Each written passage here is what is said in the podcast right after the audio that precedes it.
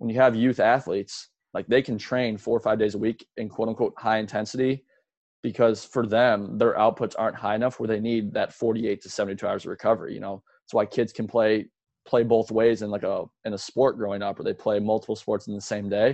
It's because those outputs just aren't high enough. So if I have a slow athlete, their 100% is just pure shit, and so they can repeat that easier because it's just not that demanding.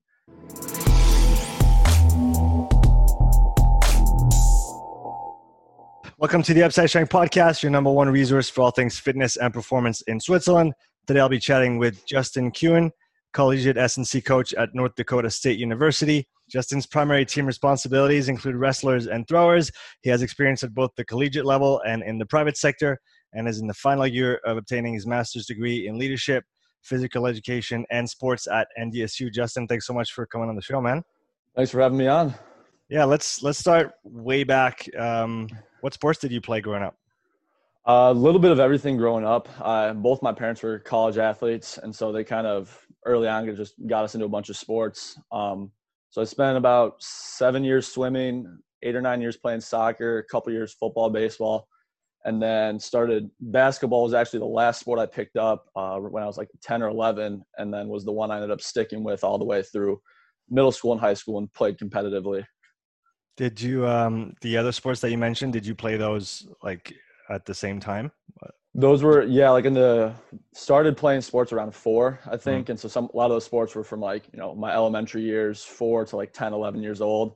It's pretty much every season was a different sport. Uh, you know, looking back now, I'm grateful my parents weren't the like specialization early type of parents. Like they were go out there like soccer was in the spring, basketball's in the winter, you know, baseball in the summer, whenever. So they kind of got me like moving around and, you know, you see all the research coming out now and I'm grateful for it because I'm sure it kept me a little bit healthier than I uh, was anyway. So did, yeah, I was going to ask, did you feel any benefit to having so much kind of movement, you know, um, experience under your belt when you went into basketball? Did you feel that difference? Did you, did you see other kids that maybe didn't have that or? I mean, yeah, I felt like there were certain parts where like there were movements that I just had picked up naturally through other sport and kind of you know just having that ability to you know go into a different environment. Obviously the technical tactical part of basketball is difficult for me to pick up when i mm-hmm. started years later than some kids. Um, but yeah you start to notice that there's just like and especially now as a coach you see you can tell which kids played three four sports growing up and which kids just like played their sport. Um, and it's very it's very apparent especially the older you get. And so i think just from a, a general athletic standpoint you know it can't be stated enough that you need to just play, especially younger age, play multiple sports. Like I said, basketball was the last one I picked up. I tried it once real quick when I was like eight and didn't like it because I kept getting travels called on me. And so I like hopped away from it for a few years and then decided to get back into it a couple years later. And it was actually, that was the sport my dad played in college. So of course he was overjoyed when I decided to, when I came to him, I said, Hey, I think I want to take this seriously.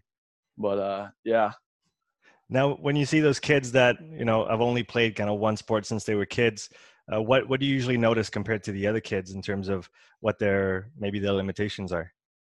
I think overall movement competency is a little bit lower. Um, I think you can tell, like you'll see that they're exceptional in their sport. Obviously, especially you know, I work at the Division One level, so all of the kids that you get are high level performers within their sport but then you see them get in the you know weight room and even during a warm up doing basic lunges stuff like that you can just tell that they lack that just basic ability to go like if they're if they have a ball in their hands they can do the movement without a doubt but then you just tell them to stand there and go do the movement and suddenly they're they look like bambi coming just out of the womb and falling left and right.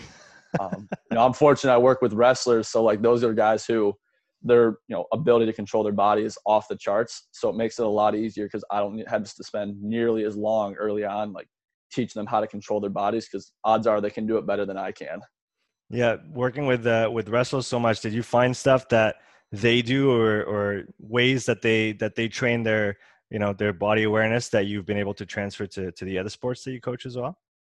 I mean, so with so th- for the throwers that I work with, uh, the sport coach um, programs for them, it's a little more mm common over here to have that. Um, so it's okay. a little he runs that side of things. But even just in terms of what I've learned from wrestlers, and you know the value of how much is getting good with your body early on is like those are guys that they spend so much time on all fours you know Andy Ryland's had a lot of stuff coming out on crawling patterns mm-hmm. um, just prep for contact work and like some of the stuff I would throw at those guys, they would, you know, it took me two, three weeks of doing it on my own to figure it out. And I throw it out in the first session and they like picked it up. I was like, well, shit, there goes that progression. like, and so I was like, all right, like we're not going to talk about how long that took me, but, and so I, I mean, from that standpoint, I started to realize just the value of, you know, you know, combat sports even early on is just teaching kids how to manipulate their own body weight and then manipulate against an external load. I think there's just a ton of value that those kids intuitively picked up through their sport.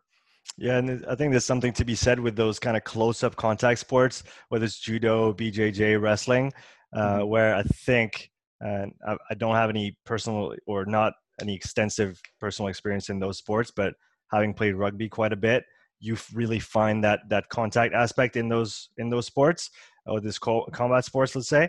Um, but you don't the intimidating factor of someone running at you full speed uh, is is not there. So it, yeah. it might be like a really good thing for for kids you know like young kids who want to play rugby and stuff just getting them comfortable with like you said Andy Ryland's been has been great with that stuff um, but getting them to, to manage bodies close up first before throwing people from a distance kind of thing. Yeah absolutely and i mean it's a for me it's a fun group because so wrestling and throwing were the two sports i never touched growing up. Like when i took over for those groups uh, a year and a half ago now I could not tell you how to what a takedown was in wrestling. I couldn't tell you what a good throw was and shot put, hammer, disc. You know, I couldn't tell you any like I had never even accidentally watched one of those events at any point in my childhood. So when I got thrown into it, I was like, the first thing I did, I have a copy of it somewhere on my shelf, is I bought a Wrestling for Dummies book. Yeah. And read through that, like just learned about the scoring, you know, how points are scored, how different styles guys wrestle, um, what you need to do to prepare to become a wrestler and so it was fun for me because I just basically got to be a complete beginner at something. And so, you know, I understood the strength and conditioning side of it, but then having to understand the sport in and of itself was another challenge. And thankfully, my roommate, who's our other graduate assistant, he's actually a former collegiate wrestler. And so when he moved, when he moved up here to take the position, him and I started getting on the mats and rolling around. And to say that that was a humbling experience was an under, understatement of the year. I was probably winded for like three days after our first time rolling around in the mats. Um, but just you get a feel for the positions you got to get in, the muscles that you feel work. And I think as a strength coach, I highly recommend doing that. You know, that was something that my brother pushed me to do is, you know, try the sport out because then you get a feel for what do your athletes feel on a day-to-day basis, at least, you know, on a microscope. And then maybe it has some considerations for how you plan your weekly training, how you adjust where you put exercises, put variables – just because you know what to expect. Um, so I think, you know, I'm not a high level wrestler by any means at this point, but at least, you know, having some experience doing that has opened my eyes to just how much it changes your development as an athlete. Is there anything that you kind of came in with from the your SNC education and background that you had to change because of what you learned uh, from wrestling as a sport, or things that maybe you you'd learned a certain way and you had to kind of do a 180 on it so that it actually worked with the wrestlers because it i mean specific sports specific specific demands right? Yeah i think a lot of it was more on the like communication side. Um, if you've ever worked with wrestling they're they tend to be a weirder group personality wise like you're to get a very very broad spectrum. Mm. and so i think the one of the more important parts is a lot of those guys like they grew up in the mentality of they just train train train train train like don't worry about resting you push to failure all the time. And so a lot of it was more on the education piece and figuring out how do I get these guys to understand that we don't need to train until failure every day. If it says like we're doing six to eight reps on the card, that doesn't mean do four reps, right? Like it's, and so a lot of like getting them to understand that and understand the progressions. But then also, I think one thing I gained an appreciation for was, you know, the adaptive capacity they have. You know, everyone has their own individual adaptive threshold for knowing what a practice feel looks and feels like for them, and then any conditioning they do, and then also the strength training they do the ability I saw in those guys to continually throughout the season last year, even in season when they're cutting weight, they're practicing four, three, four times a week, going to duels on the weekend, um, still able to maintain strength levels, and for some guys even continually build strength levels. And a lot of them relatively have off the charts strengths. Um, we have numerous guys, you know, approaching that two times body weight squat. They're chin up, doing chin ups with, you know, I got a 141 pound kid that does chin ups with 120 pounds added load.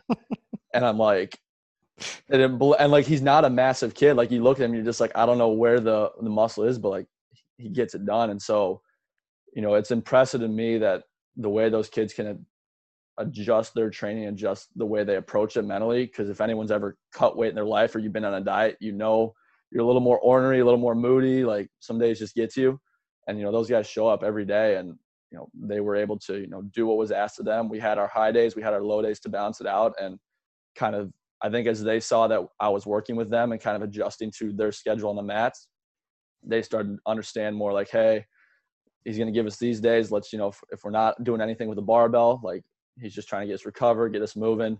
But then the days where we're working, like give him that effort. And so I think we started to see a trend as we were going on, like allowing guys to adjust their training based on how they felt and then giving them room to push when they felt good. And you see guys start to take ownership over that and feel out their bodies. And you no longer have to demand effort, demand intensity from them. They just start to bring it. Did you did you find that there was any conditioning methods that worked well with them that were not wrestling specific? So like off feet stuff, or I guess anything that's not kind of grappling based. It, eh, eh, considering that they're already at a high level, I guess if you were with a with a younger group that's not as developed, it, it, might be easy to include some like some biking, some off feet stuff on on the low days and whatnot. But for guys at the level that you that you work with, um, is there any non wrestling conditioning for them or not? We don't do during the off season. Um, we'll do a little bit more that is coordinated through the sport coaches, um, mm-hmm. just with the timing we have, um, how much time I get with them, their class schedules, all that. So it's harder to coordinate it on my end.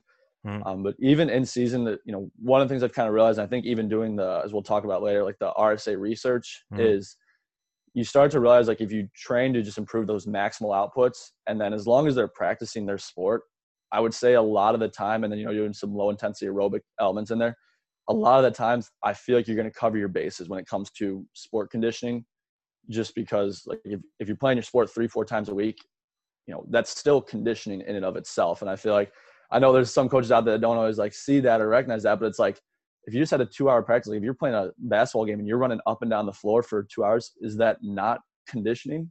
Like there's you know technical tactical components to it, but like you're still getting a physical.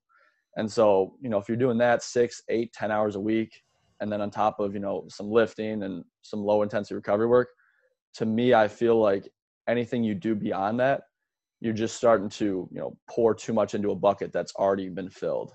Mm-hmm. No, that makes sense. Um, I want to shift gears a little bit towards the the power hour work that you've been doing. So, for the people that are not aware of of it, can you uh, go into what it is, uh, why you started it. I'm interested. I'm interested to know why you started diving into all those things. Um, so yeah, let's let's start with that. Uh, so the why behind it kind of stems back to as soon as everything started to shut down um, because of coronavirus, and that was back around mid March. Um, that kind of like mentally threw me off a lot. I'm very I'm a very routine oriented person, and so to suddenly be like just plucked out of that routine and be told to just stay at home for the entire day was tough for me.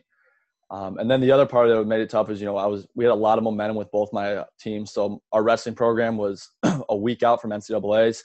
We had just had our first Big 12 conference champion ever um, mm-hmm. individually, mm-hmm. and we sent six out of our 10 starters to NCAA. So we were pumped there. And on the thrower side, we had five kids that were at NCAA's at the time, one day out from competing. So it was tough from that element to just have, you know, you spend so much time training, putting in work, and then you get to the moment that you've been training for and right then and there was just kind of pulled. Mm-hmm. Um, so those first two weeks, I was definitely just trying to. I was in a rut, and I kind of just had a realization. Couldn't tell you what clicked, but I just realized like I can't just take like this sucks right now. Like let's recognize that this sucks. Everyone hates it. But I, if I come out of this in no better position than when I went into it, I'm wasting my time. I'm feeling sorry for myself, and you know it's not doing anything for me, anything for anyone else.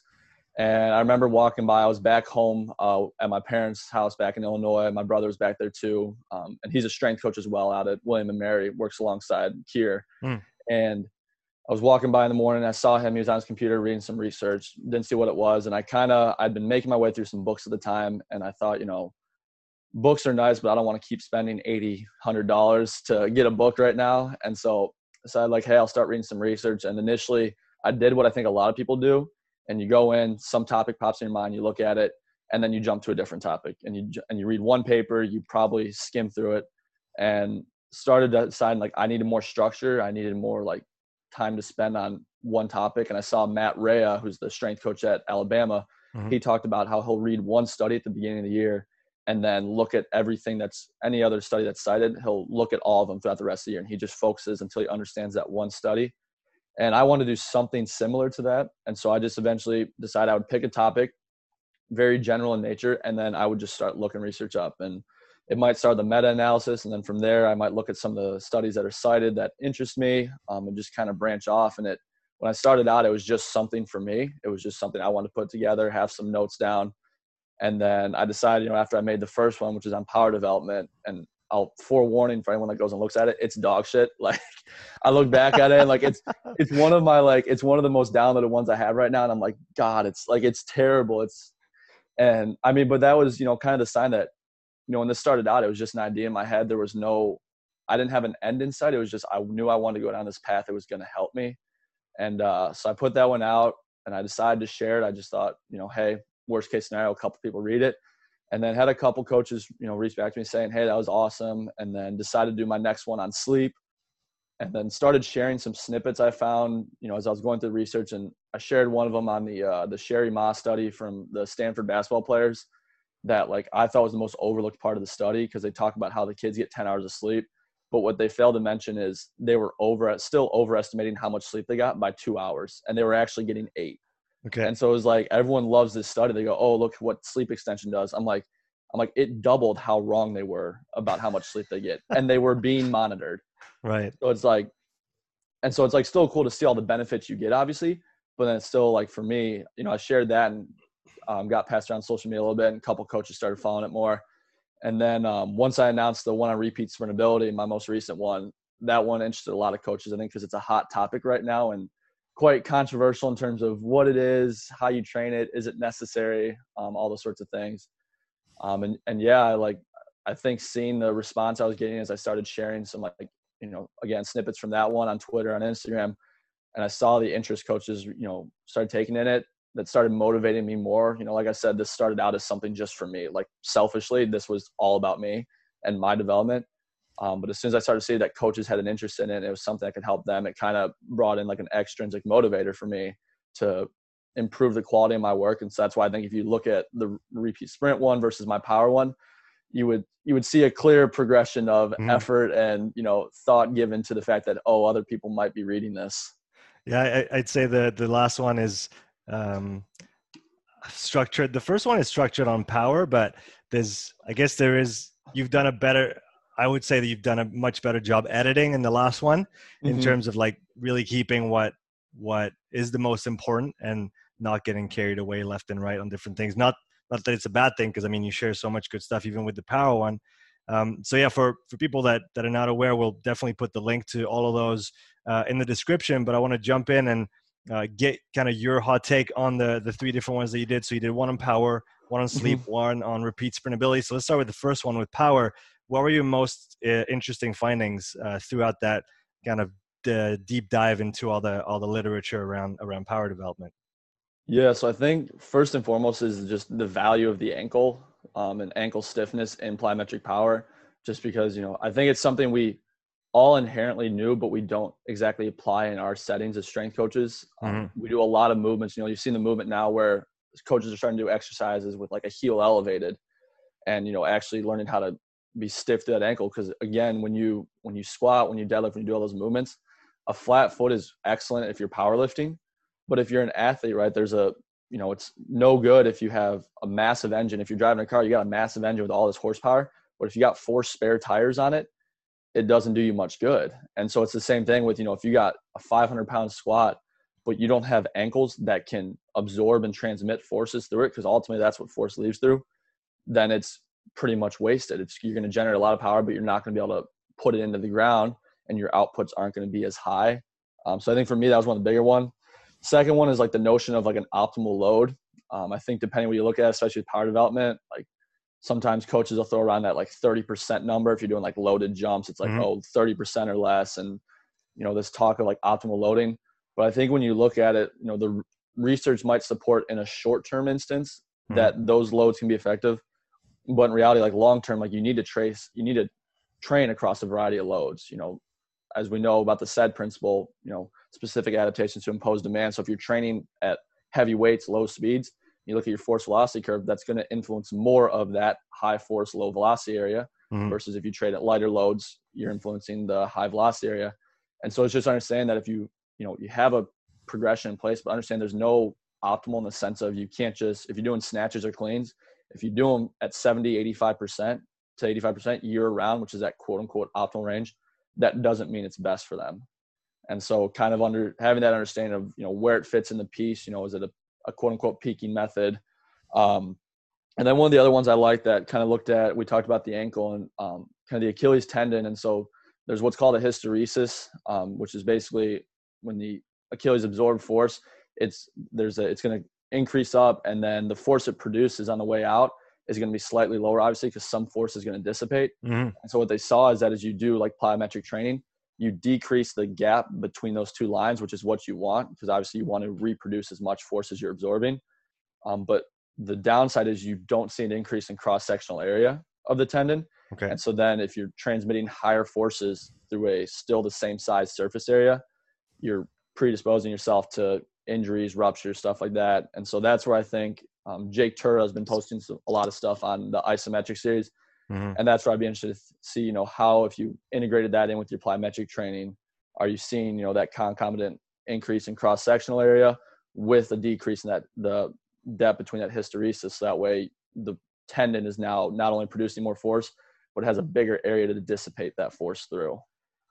Um, in terms of the sleep one, I think really it tells us what we all know as coaches, but it puts some numbers to it. Um, first and foremost, athletes suck at sleeping. No matter whether you're a elementary school kid or you're an Olympic level athlete, like sleep issues are, I think it's like 70% or greater in Australia. There was a study done in Australia of over like 250 athletes, and like 70% of them reported sleep issues. Okay. And so it's like it's almost become normalized. And I feel like that's a big part of the issue is you're just told, you know, you need to sacrifice sleep, you need to, you know, stay up late, wake up early, whatever it is. And it's like in the reality, the converse is true. Um, and then kind of the other thing that was interesting is um, I think in that same study, it was like 14% of the athletes thought sleep loss negatively impacts performance. So not only are kids not yeah. only kids are ignoring sleep, but then they do they think if they don't get it, it's not hurting their performance. Right. To which I would say I'm sure those those basketball players at the Stanford study, I'm sure they thought that too. And then we saw the 10% improvement in their three point and free throw shooting percentage. And so it's kind of interesting to me that there's clearly, I think the biggest thing to understand is there's a disconnect between what we know as coaches, as practitioners about sleep, and what's being communicated to the athletes but then more importantly, giving them strategies to do that. Because I think if you tell a kid, oh, you need to sleep more, they're probably going to just stay up later and sleep in later. Um, and so we need to do a better job of structuring together educational pieces that give them strategies for how to improve their sleep habits because it's not just duration, it's the quality, it's when you get it. Um, Matt Walker has a book out called Why We Sleep that's phenomenal and touches mm-hmm. on so many different parts of sleep. And, you know, a lot of kids, you know, I was one that I used to be one of them. I loved – if I was when I was in undergrad, if I wanted to go work out, I was going to work out at like 10 p.m. And at 9 p.m., that means I was taking a thing of pre-workout with like 300 milligrams of caffeine. Was lifting at 10, get back to my dorm around midnight, and then would sleep until 10. And it's like that's not the same. You know, even if I'm sleeping from 1 a.m. to 10 10 a.m., that's not the same as sleeping from 10 a.m. to or 10 p.m. to 7 a.m. Because it's different parts of the night, it's different parts of your circadian rhythm, and your body's you know if it's not a consi- it's not going to adjust to that just because you decide to do it for two or three nights mm. um, and then you know with the rsa one there was an endless amount of things that were interesting eye-opening i think just the generally if i had to sum it up to one one or two is most of the metrics we've been told that matter yeah. Um, and you know you and i have discussed this offline you know vo2 max buffer capacity you know ph levels whatever we want there's not a consistent stream of evidence to support those claims and kind of my contention was and you know in my power hour was if those variables matter as much as they do i understand it's not going to be a perfectly linear relationship but the level of inconsistency that's seen in how much those variables actually correlated to performance was not anywhere near the level where i would say that you can definitively attribute those variables to rsa performance and then the second one being the one variable that could predict it was your maximal sprinting speed. It was athletes who were faster on the first rep had faster performances across all reps. And people then got lost in the percent decrement score. It's like, well, if you're sprinting faster and producing higher outputs, you're going to have a greater decrement. Um, you know, through a conversation with Kier on Twitter, it was kind of equated to when you have youth athletes, like they can train four or five days a week in quote unquote high intensity because for them, their outputs aren't high enough where they need that 48 to 72 hours of recovery. You know, that's why kids can play play both ways in like a in a sport growing up, or they play multiple sports in the same day. Because those outputs just aren't high enough. So if I have a slow athlete, their 100% is just pure shit, and so they can repeat that easier because it's just not that demanding. And so people got lost in that, and they're like, "Oh, well, these athletes have a better VO2 max, their percent decrement is less." And I was like, "Yeah, but they're still losing. like it, they're still like, I don't care about your percent decrement. If you're, you know, if you're a soccer player and you can't, or football player, you can't get to the ball, what does it matter that you can still repeat that effort that wasn't good enough? You know, Charlie Francis has that saying, it doesn't matter how many times a basketball player can't touch the rim. And, you know, essentially saying like it, you can't repeat an ability you don't have.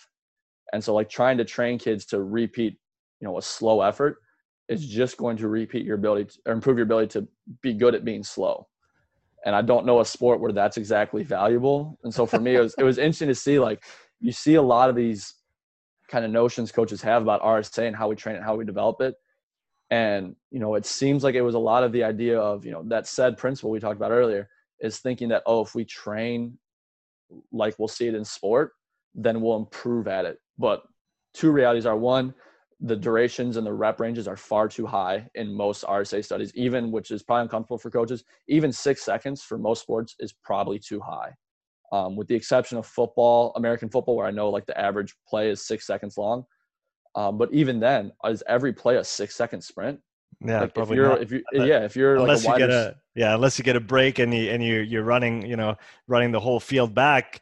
But that's that maybe happens once, maybe yeah. twice a game, and then but it, and even then, it's a worst you know? case scenario. Exactly. And yeah. and then you know I think the other probably the last big one that I would take away, and I think all coaches should read the study is the one by uh it was Spence, uh, Matt Spencer back in 2004. He did a time motion analysis, hmm. and it was done in reference to repeat sprint ability. And so he defined criteria for what a repeat sprint effort was, and essentially it was three or more sprints, and and it had to be less than 21 seconds between bouts. And so he found that on average, each player could expect at most per position. He just tracked it per position, not per athlete. Each player could expect at most to do like two, on average, two repeat sprint efforts per game. Mm. That's a 70 minute match. And it was like the worst. And he's like the average rest was somewhere it was somewhere greater than 60 seconds on on average between sprints. But then the error you can make with that is then you think, oh, we just need to rest a minute between sprints. It's like no, there's still. He put out a whole distribution of how long the rest intervals were between sprints, and it was roughly 25% of them were or 20% of them were less than 20 seconds, but then over 50% were 60 seconds or greater and like a third of them were over two minutes. So it's like, how often are you actually finding yourselves in these situations that it demands being trained? You know, if, if it's happening once or twice a game, obviously those moments are important. But if it's only happening that infrequently and we know the best predictor is being faster, we should just train to be faster and trust that again, just play your sport, do some pure sprinting work, and let the rest of that stuff take care of itself. Yeah, that's that's really interesting. I want to come back to to that in a little bit, but let's go back to when you talked about the power uh, hour that you did. Um, talk about that force velocity curve. So, you know, training power at higher velocities and, and lower velocities. Uh, would you say that for people that don't necessarily have time or access to uh, creating a force velocity, pro- a vertical force velocity profile for their athletes in terms of jumping and power, uh, would you say that kind of a safe bet would be to to train kind of every end of the spectrum or you know throughout the spectrum? Like i like to for for my athletes that you know need to gain power i try to to go unloaded jumps uh, so like assisted with a band for example um, i saw jb morin also use a, a, a med ball like a mm-hmm. like a stability ball that you were yeah. sitting onto and kind of squatting on and jumping off to get that rebound as well mm-hmm. um, and then like you said you know doing uh, body weight jumps, doing uh, weighted jumps, and then doing some heavy resistance training as well? Would there be a case to kind of go broadly and, and kind of touch on everything there? Yeah, I mean, and I don't do simply for time reasons and staffing reasons. I don't do force velocity profiling with like my athletes right now, mm-hmm. and I think that's where you can, you know, have your coach's eye and your coach's intuition of like first figure out are they strong because you know with especially with power development, your your maximum strength level is going to dictate how much power you can produce. But Mhm. obviously, that has a point of diminishing returns. So if you got a kid that can't even goblet squat 50 pounds for a couple reps, and he's you know a college athlete, you don't need to worry about power development. You need to worry about just like like strength is that low hanging fruit. And obviously, depending on the sport, the threshold you need for what's considered strong enough varies. Um, but I mean, that's the easiest one, and you can you know incorporate just that strength work, introduce them to different jumping, different power stuff at very low intensities. Can you know a lot of non-counter movement stuff, sticking landing, stuff like that, where you're just developing the ability to control those positions, produce force at lower intensities, and then as they build up that strength, then yeah, absolutely, you can start you know playing around with those lower velocity movements, higher velocity movements. You know, I think we, if there's one shift I've made, uh, especially you know with my wrestling group this year, is we've implemented a lot more high velocity work because I think you know at the end of the day, and I always tell them this, I'm like wrestling's not a slow sport. No sport out there is a slow sport. So your ability to, you know, no one hits a 405 squat and then gets asked about it when they win a championship, right? Like they don't they don't care. And so I was like, they're gonna notice how explosive they are gonna notice how explosive you look. They're gonna notice how fast you looked, how coordinated you looked, your ability to, especially as a wrestler, how efficient were you at you know getting into weird positions, but being able to self-organize, produce force, and get to where you need to be. And so we started doing a lot more, you know, jumps. We've done some med- medicine balls throws um, and incorporated that in the front end because as I've sold to them, like lifting is a good part of it. But for the group I have, you guys are all quite strong relatively. And so if we just keep trying to push the needle there. I don't think we're going to get the same return we want versus now we start, you know, addressing this quality, building it up more. Mhm. And, you know, anecdotally, we're a month in now and I've had some good feedback from guys, you know, as you see them start to get exposed to things that were foreign and they've started to learn better. Just, you know, again, you just get repetitions underneath your belt and you start to just learn. You know, failure is a great teacher. And so some of these guys are starting to understand how to how to land on one leg if you're going, you know, forward, lateral, backwards, you know, getting in the frontal transverse plane. They've started to just figure out how to stabilize, how to produce force. And I think as we get in towards our season here, like that to me is going to have a bigger transfer than a, a lot of the stuff we could have just continued to do in the weight room. And so I think, yeah, if you're going to, you know, you can surf that curve, play around that times a year, but at the end of the day, I think your higher velocity movements are going to transfer better to sports that are higher velocity in nature. You know, you gotta you gotta expose yourself to the stimulus you're going to see. Yeah, exactly. Uh, moving on to the to the sleep one you did. Um, can you talk about how important the sleep environment is to the quality of the sleep itself? Because, like you said, we all we always hear, you know, you need to get enough sleep. You need to get eight hours or seven or whatever people usually say. I believe if I if my memory serves correctly, the the average for you know human beings is between seven and a half and eight and a half. Once you're you've kind of paid off your sleep debt and you're and you're kind of ready to go. In an Uh, ideal world, yeah. yeah, exactly. In an ideal world, but how much import how, how important is the you know the the again like the room that you're in, the light or not, the sound or not, all those things, and how that impacts sleep. I mean, yeah, there's going to be, and I think that's there's some kind of key characteristics that matter across the board, but then it's also going to be a little bit individualized. Um, but I think the most consistent ones you'll see is one, you need a dark room, and so like invest in some like blackout shades that you can hang up, kills all the light coming from your window.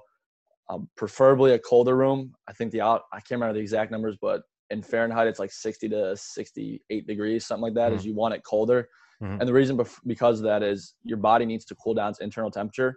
So if you're in a hot room and you're sweating, your body's not cooling down. It's not allowing yourself to relax. And so, like I think if if you can control it, like you want that room as cold as you can tolerate.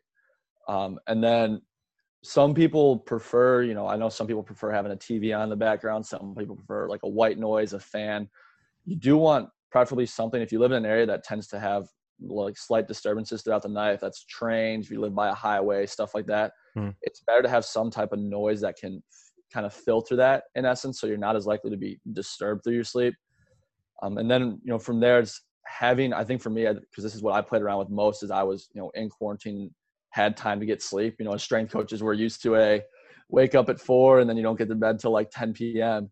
And so I started working on my sleep. And the one thing that helped me a lot was like having a consistent routine and then having one that was conducive towards me going to sleep. And so, you know, I started getting a habit of, you know, making sure I'm, I'm reading at this point in the night, you know, not having any bright lights on. I have a extension on my computer and on my phone that's like the blue light blocker. Mhm. So I have that just to filter out that stuff. Um, because that'll keep you up all night too, or decrease the quality of your sleep at the very least. And then also knowing like you start decreasing the amount of fluid you drink, like different things like that. Where because if you're drinking a ton of water before bed, you're gonna have to wake up to go to the bathroom. Like your body's not just gonna hold it in for nine hours.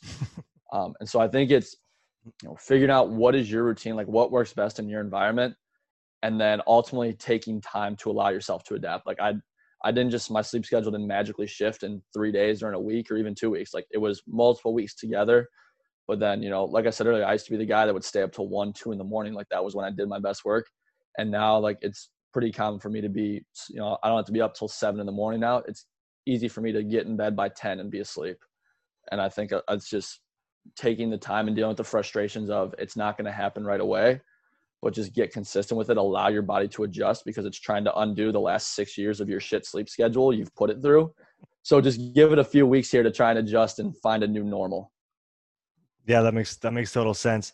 Um, you touched on a couple interesting points when you mentioned your RSA review.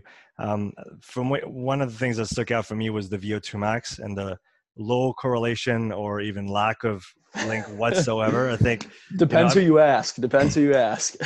yeah, I guess it does.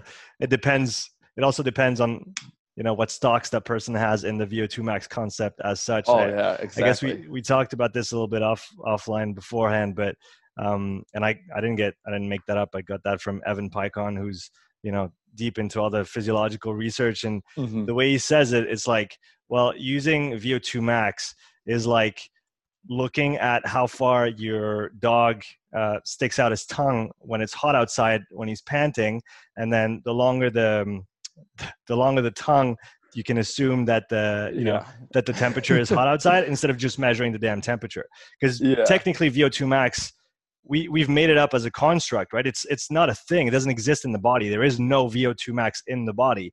It's mm-hmm. extrapolated from a, a, protocol, and then if you change the protocol, you also change the values that you get. So exactly. where do you stand on on all that kind of information? So yeah, that was and like we've we've talked like offline, like you said, and you know had different upbringings in the strength conditioning curriculum. And it wasn't until I was exposed to Steve Magness, who's a track and field coach um, here in the USA he started posting some stuff um, years back, and I just got to it on VO2 Max. And like, it just really stemmed from like one study that was done like decades ago, and for some reason it correlated well with some health measures. I think I can't remember what the exact time was, but it really just became because we could measure it, we decided to measure it, and we mm-hmm. decided to start tying and everything to it. And I think especially, you know, the to me the papers I read on RSA that had a better grasp of what it was were the ones that could differentiate that at a surface level, if we're going to, you know, place any type of value on VO2 max, you know, like we said, you can do two different, you can do a cycle test and a running test and you'll get two different values. But if we're going to place any emphasis on it, understand that that is only talking about central mechanisms and that RSA is a result of peripheral failures. And so we're, you know, it's more limited there than it is by, you know, just simply the volume of oxygen consumption because you know as I listened to your podcast with Evan and as he was talking about like it's not just about having oxygen in the blood it's about the tissue's ability to utilize that oxygen. And so does you no good a VO2 max is 72 milliliters per kilogram does you zero good if your body can't use it? And so it's kind of like you know after reading through all the research like and like I said there's not enough confidence to say that it actually matters. And to me if it's only quote unquote value is in percent decrement and it has no tie-in to maximal sprinting performance, I don't care about it. Because again, we know that sprinting top end sprinting performance is the most important variable in RSA. And so if a variable is not going to help me with that, and I can't definitively prove it's valuable or worthwhile training anywhere else, why devote time to it? You know, we get this finite amount of time with our athletes. We need to make sure that what we're doing is getting our biggest bang for our buck. And to me, that's such a low return on investment. Now, if there's something where an athlete has like a 20 milliliter per kilogram VO2 max, like I might be concerned he's got some like structural issues, something like we like go see a doctor. Yeah. But barring those extreme cases, I don't think it's something worth measuring or tracking or you know even worrying about because at the end of the day, it's there's just zero confidence when it comes to the literature that it's actually making an impact. And so I just don't see why people still obsess over it at this point in time. Yeah, and then I guess the next one is is max speed. Um, when I was a little while ago, I did I don't know if you saw it the the pyramid of like the hierarchy of uh, physical testing. Uh, I did mm-hmm. it in mm-hmm. the context of rugby, but I'm sure it could be extended to others. And was trying to wrestle with, you know, in my mind, trying to figure out where to put which test, which one was the most important uh, to me. And RSA just ended up all the way at the top, uh, as in the last one that I would do if I had the time to do all those tests. And now, you know, listening to you and and and reading what you put out around around the RSA studies, um, is is there any value in your opinion in actually testing RSA, or is doing uh, kind of a you know, kind of 30 meter speed test or fly 10 or uh, whichever test people have access to. Because, like you said, it's tightly linked to your max speed. And then if you have a shitty RSA score, then isn't it as easy as saying, hey, just go get faster? Yeah. I mean, if you're, and I had a conversation with um, a guy named Nathan Garza, who's at Oral Roberts University. And it kind of, for me, the only value I can see in doing it is one, if you have a concrete idea of what your what repeat sprintability looks like in your sport because again it's going to look inherently differently inherently different based on the sport you play mm. and hmm. so you can't just throw a general protocol in there and then judge your kids based on that because it's like judging a fish on its abilities to climb a tree right like it's it's going to fail at it and then you're going to sit there and think the wrong kids are better athletes and you're going to you know push mentally and physically the kids who are reportedly worse at it but in fact, if you had an appropriate test, they'd probably do just fine. And so I think if you're working a sport, like, you know, there's the tribe test that's out there, you know, with like American football that they have the work to rest demands. Like they know how long an average play is, how long an average series is, um, and they can build off that. I think that's, you know, you can absolutely use that because I also think it's going to appeal to sport coaches well who are trying to understand like, oh, which of my kids are fit, you know, whatever word they want to use. So I think from a, you know, a concept of selling yourself and selling the value of your program, it's good but if it's not identifying you know helping you identify your best performers then it's really like it's going to give you a false sense of what matters. And so i kind of came to the conclusion in my conversation with coach garza of like in most field sports i don't know that i would ever see a need to do like a conditioning test or you know you can maybe get to a point where an rsa test has value but if time is an issue just test how fast you guys are. Do like you know maybe need like a 10 15 meter acceleration a fly 10 and then some different you know vertical jump rsi you know broad jump triple jump mm-hmm. stuff like that. It's a better use of your time and it's going to tell you things that you actually want to know versus if you want to know if your kids are slow just go watch them play a game.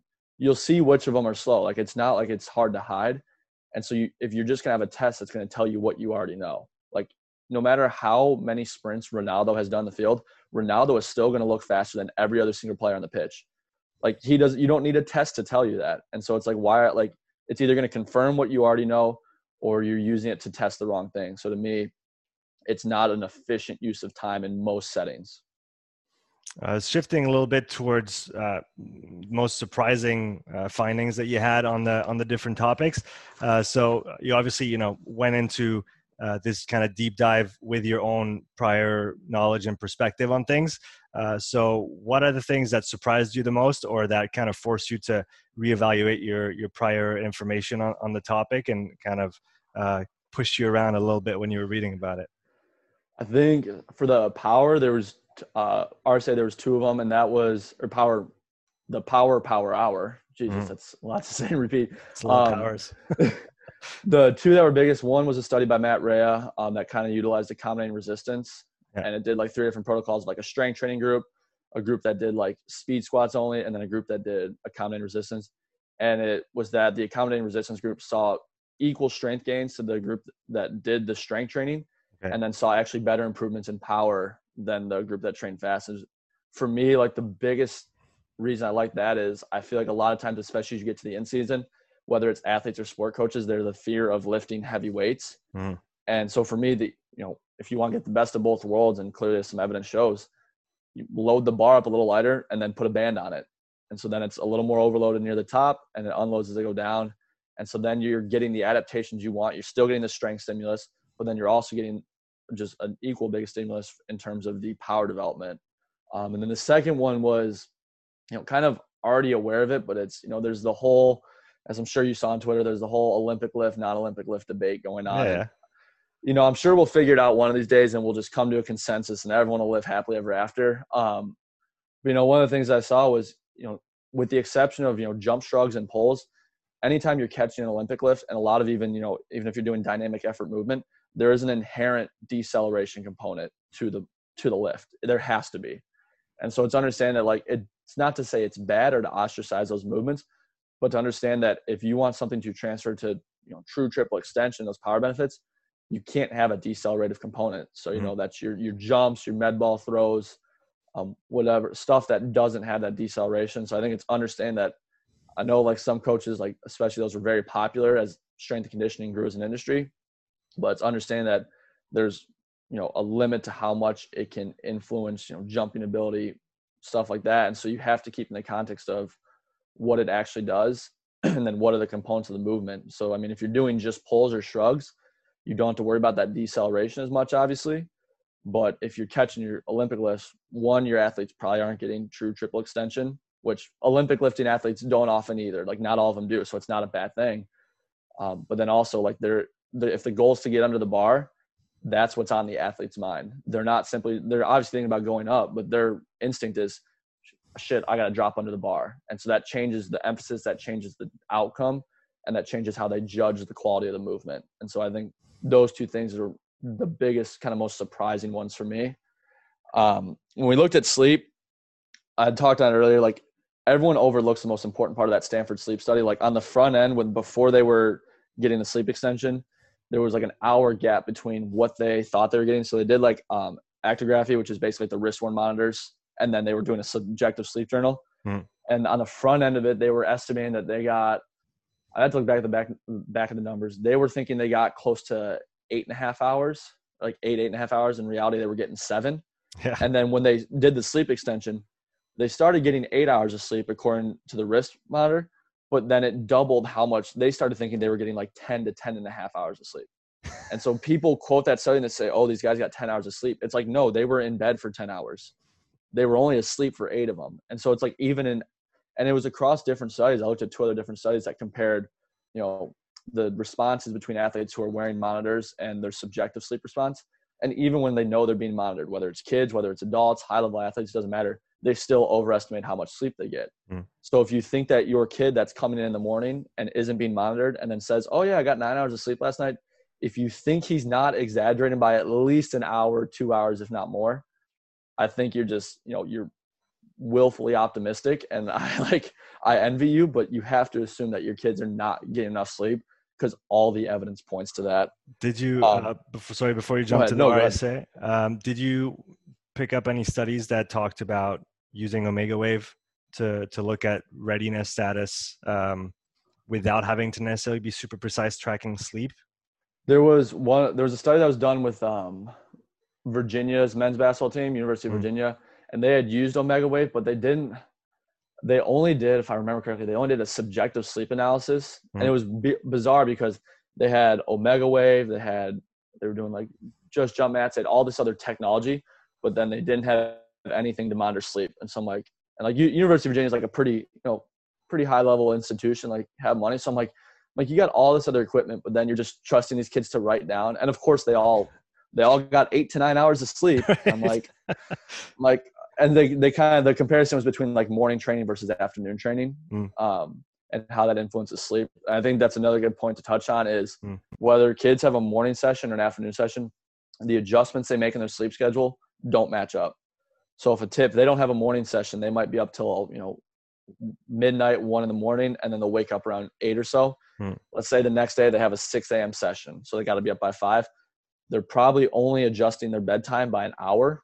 So they're maybe getting to bed by 11, maybe 1030, but then still getting up at five. So not only are they waking up three, four hours earlier, but they're only pulling back their bedtime by one to two. And so there's that gap there. Hmm. Um, the last really big finding I liked from this one, I think we, you know, body composition is a big thing with athletes, and you know, making sure they're eating the right foods, mm. putting on a good amount of lean body mass. And so there's a study by, uh, I'm not sure if I'm saying his last name right, but Dattilo, and he, in a calorie controlled diet, and where participants lost the same amount of weight, there was one group that was sleep deprived and one group that wasn't. The sleep deprived group ended up losing 60% more muscle mass. They lost the same amount of weight relatively, but the fat the fat mass was 50% greater and the muscle mass loss was 60% than that of the group that got sleep. And so it's like, you know, we talk about, obviously there's a way that your sleep loss influences your ghrelin and leptin levels and your cravings for sweeter foods. But it's like even if you were able to ignore those and still stick with your diet, your body composition is still not going to be as good as it could be if you were getting your sleep. And I think that for me, like when you're trying to sell it to athletes, is like, hey, I see you taking protein supplements, you're in here like lifting, you're doing all these things, and then you're up playing Fortnite till two in the morning when you got a when you got a six a.m. lift the next day. So it's like, how much do you actually want this? You know. Right. Um, and then you know the RSA, we kind of talked about it, you know, a lot of it earlier, just in terms of how off many of the variables were. I th- and I think one of the biggest ones for me is there was a study on muscle buffer capacity, and it was more surprising. It was less surprising, like the finding, than the way they framed it. Um, and there was a thread on Twitter I had, but they posted the results. It was an untrained, an endurance trained, and a team sport trained groups, and they performed an RSA test compared to muscle buffer capacity, and then they noted this relationship um, between muscle buffer capacity and performance on RSA test. Mm-hmm. But the problem was, if you look at the chart and they they marked each data point by the type of subject it was, all your untrained kids were right near the bottom, right in terms of RSA performance, and then your team sport athletes were near the top in terms of RSA performance, which makes sense. But what was interesting was your highest um, RSA performer, RSA performer had like your out of the entire cohort had your seventh worst buffer capacity, and he was a team sport athlete. His buffer capacity was worse than that. All of the team sport athletes, all the endurance sport athletes, and like three of the untrained athletes. And then your fourth best buffer capacity was from an untrained athlete who also had your second worst R- RSA performance. And then so like and so what I started to look at as I you know I looked at the chart is I basically took the charts, took a screenshot, would cr- remove the other like remove the other two groups and just look at it one group at a time and you actually saw that in team sport athletes there was actually an inverse relationship and i was like i was like so like i'm like yeah if you compare these three different groups together it sure as hell looks like it matters but in endurance trained athletes like there was a very small bandwidth for what their buffer capacity was mm. and then their rsa performance buried in that bandwidth in your team sport and your untrained athletes the bandwidth of your buffer capacity was massive but then it was still in team sport athletes. Like I said, your best performer had your, and it was like significantly lower than anyone else in the team sport group, his buffer capacity. Mm. And so I was like, it was all about how you frame it. I'm like, and they didn't, you know, they didn't harp on how much that relationship mattered. They still noted in the study, you know, best sprinting speed was the best correlate. But the fact that they didn't discredit it and their paper is titled Comparison of Muscle Buffer Capacity, what do you think readers are going to take away, especially if they only look at the abstract? is they're going to assume that's oh it's got a relationship we should train to improve buffer capacity um, and so for me like that was just kind of and i think that was what i started to recognize as i read more research is you get you know i'm by no means an expert at reading research but it's there's a skill component to it of like learning how to make your way through it what matters what doesn't and then mm. understanding the significance of relationships and learning how to see through the data see through the conclusions the author drew and you know that's why in all my reviews i have a criticism section for each study and it forces me to find something i didn't like you know whether it's one thing five things pick it apart look for errors because you can't just accept it at face value. And i tell people when i put my power hours out like here's the original research go read it. Don't take my word for it. Like this is my interpretation. This is what i saw. If i read these studies five years from now i'll probably have a slightly different interpretation.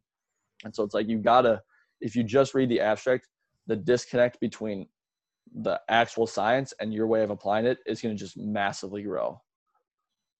If if you were to to talk about, in your opinion, again, uh, further research that is needed in the different categories that you explored, what were kind of the glaring the the the things that were really missing from the research that you were maybe hoping to find going in? I think for me, it kind of depends on like uh, with my power one, that was a lot more general but if there's some areas that like would be of interest to me, there's been some look at comparing like Olympic lifts to un, to loaded jumps, whether it's a trap bar, squat jump, dumbbell jump, whatever it is. I'd be really curious to see, and this would probably have to be done by like a strength conditioning coach because you'd want like a more representative population. But if you took a group of like athletes and accounting for the time it takes to teach Olympic lifts versus a loaded jump, compare, you know, how do they progress throughout a year? Like if I get 20 freshman athletes and I put 10 of them through our Olympic lift progression and that protocol, and I put the other 10 on just this loaded jump progression with a trap bar, dumbbells, whatever.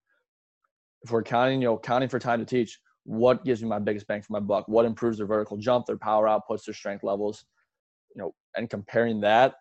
Um, the other one was like I talked about earlier with the Achilles hysteresis is kind of looking at plyometric training in conjunction with some type of uh, isometric work, you know, mm the longer duration ISOs, Keith Baar, Jake Tuura talk about, seeing if you could still see that improvement in the gap between the hysteresis and then also still seeing that rise in cross sectional area. So that way the Achilles is actually capable of tolerating those forces. Mm-hmm. Um, and kind of the last one is just generally is more studies using RSI mod as their assessment for like plyometric power. Cause you know, if you use counter movement jump can be valuable and you know, broad jumps can be valuable, but athletes can change their, the way they accomplish their outputs. And so like if, you know, an athlete wants to produce a higher output, they might produce that force over a longer period of time. So if you're not accounting for how long it takes the athlete to jump, maybe they're low, maybe they're getting into deeper flexion angles on their loading phase. maybe they're loading slower. So like if your athlete is, they might be jumping two inches higher, but if it takes them 300 milliseconds longer, which is in a plyometric movement, a significant amount of time, are they really getting more powerful in the appropriate context? Because in vast majority of sports, time is always going to be a constraint. Mm. unless you're a power lifter, then you're not worried about time. Otherwise, you need to produce your movements in a fraction of a second. And so I think, you know, more studies need to use RSI mod to assess, you know, did you just improve the athlete's ability to develop a jump strategy that produced higher outputs or did they actually improve, you know, the elasticity of their of their muscular muscular unit and their ability to quickly produce power because one of those matters in sport, one of them doesn't. Um, when we look at sleep, I think just I would love to see a sleep extension study done in a stopwatch sport because I love the data we got from that basketball study in terms of you know the 10% improvements in three point percentage, free throw percentage, the reduction in sprint uh, sprint time. But obviously, in a team sport, there's so many technical tactical elements that like they could run that study back the next day and it'd be 10% down. Right. So it'd be cool to see it in a like you know swimming track and field throwing like a sport where you know there's just a clear outcome there's minimal technical technical tactical components mm. and seeing what type of benefits you see there because i think then we can really start to draw a more significant correlation towards you know hey if you increase your sleep to this threshold you're going to see performance benefits um, and kind of the other one with that is just finding a having a protocol in place and looking at its effect on sleep habits of some type of education piece like mm. you know whether it's you know teaching kids like how to create an environment like individually going through them. I feel like that's you know coaches talk about sleep. I, there's no shortage of coaches talking about sleep. But if all you do is just say like hey get your room cool like dark room make sure there's no noises all that and then you just send them off like no like sit down with your athlete be like you know what is your what do you do when you go to bed? Like i've started having these conversations with some of my athletes. It's like when are you getting in bed whatever time to say. Probably not a time I'm happy with, but besides the point. And then it's, you know, what are you doing in the hour leading up to that? And nine times out of ten, it's on computer, playing a video game, on their phone, what like something where it's not allowing them to relax. Mm. And then it's like, all right, so, and it's finding just somewhere to start. Whether it's okay, here's the rule: like, still play video games at night, but I want you to pull the plug an hour before you plan on going to bed. I was like, and hey, if you want to go to bed at 11:30, I want you in bed by 1045 because I know you're going to spend the first 20 minutes still on your phone. So I'm giving you that, you know, that buffer window there. But then, and so individually having those conversations, but if we could see some research where some type of, you know, hands-on education approach is taken and then having a, you know, objective means of assessing sleep, not mm. just using sleep journals because those things aren't the most accurate. And so I think if we had something like that to look at the results, that to me would be a really good one because then it gives coaches a better framework for where to start and how to go about improving those sleep habits rather than just harping on it, posting a tweet or putting a picture up in the weight room on how good sleep is for you. Hmm. Um, and then with RSA, there's honestly a lot I would change. Um, there's first and foremost better protocols. Um, we got to shorten up the work and work ratios chill with how many reps we're doing. You know, no one's doing 10 repeat sprint efforts. Um, and probably most importantly is redefining what high intensity running is. Um, I talked about in the power hour.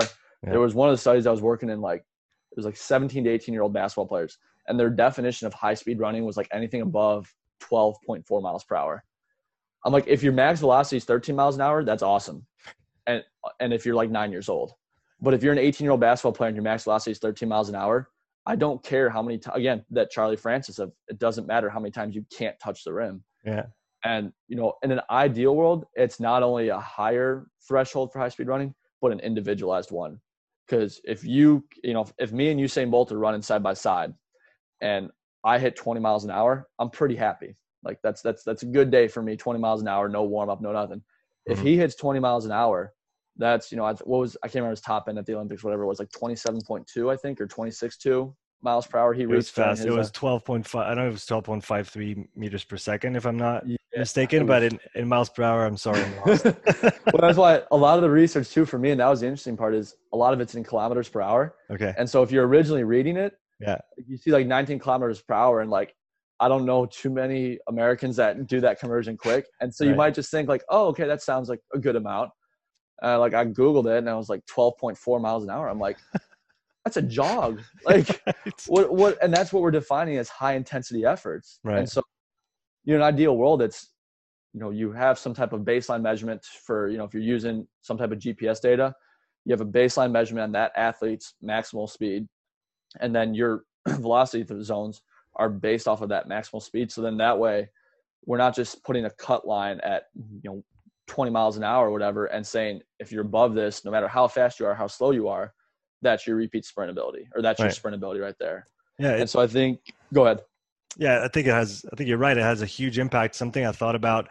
I was talking to um, a prepper and he works pretty high level in France, French rugby. Um, and he, we were talking about, you know, tracking athlete data and they have a big obviously a big system in place to to track that with you know three day rolling values on on how they feel and all that to adjust training.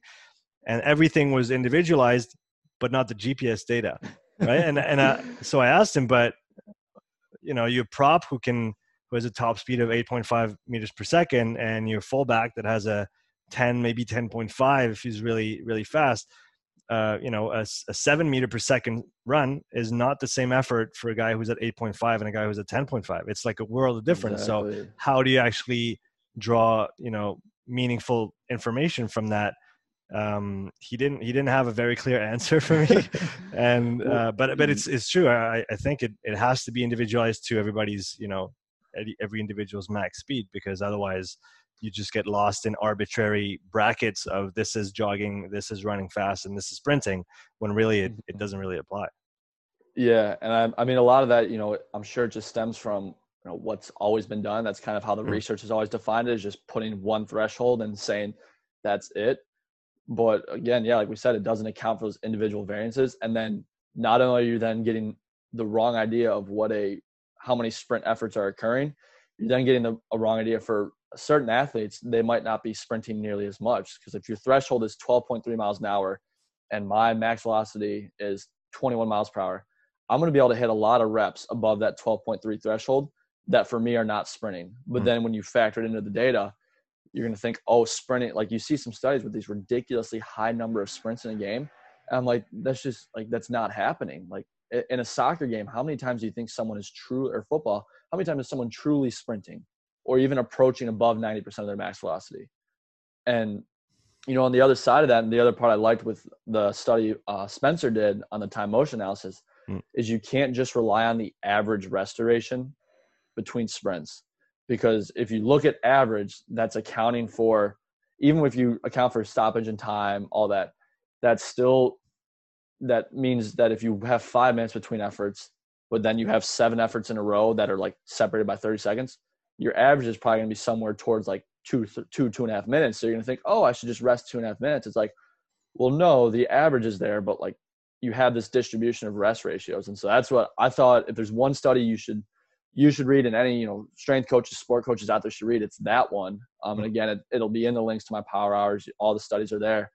Because that suddenly it helps you understand better that there's context to everything and that you know those those two repeat sprint bouts that he was seeing per game i think it was it was a total of 17 across 10 positions Mm. and not including the goalkeeper Okay. um, but then it came out like by positionally obviously your forwards are going to have a lot more sprint efforts than your defenders um, but you start to just get a better idea for those moments are probably super impactful, but the other 80% of the game is them walking or jogging. And we get lost in how quickly the ball is moving versus how quickly the athlete is moving. And we kind of, you know, you start to this idea that there's a lot more movement going on than is really apparent. And then I we train that way. and then we wonder why players are getting slower, they're not as they don't look as fit, you know, condition, whatever word we want to use. And it's like, well, yeah, because you're not you're not training for the game. Like and I think that's the hard part is to understand it's a lot less movement or at least high intensity movement than we're probably comfortable with. Hmm. And it's characterized by a lot more. Like you look at most of the time motion analysis on, you know, football and you know, field hockey, other sports like that, is it's characterized by a ton of low intensity, like walking and jogging. But that would not make for a very good practice. And so it's like, but so that, that lends credibility to the argument. Like, train maximally, but with maximal rest, and then you know you do some you know you do a lot of your low intensity work just to keep that fitness base mm. but outside of that like you it's just not frequent enough to really matter and but and you know like we got on earlier about the rsa test you know if you're going to use it if you're going to put in your athletes an average protocol where your six reps are six seconds long in most sports like if you're sprinting for six seconds and let's say you got a max velocity of like nine ten meters per second how many times are you really sprinting straight for 50 to 60 meters uncontested repeatedly. Right. right. Like if you are, that is you you have either a terrible style or you are the most inefficient player ever.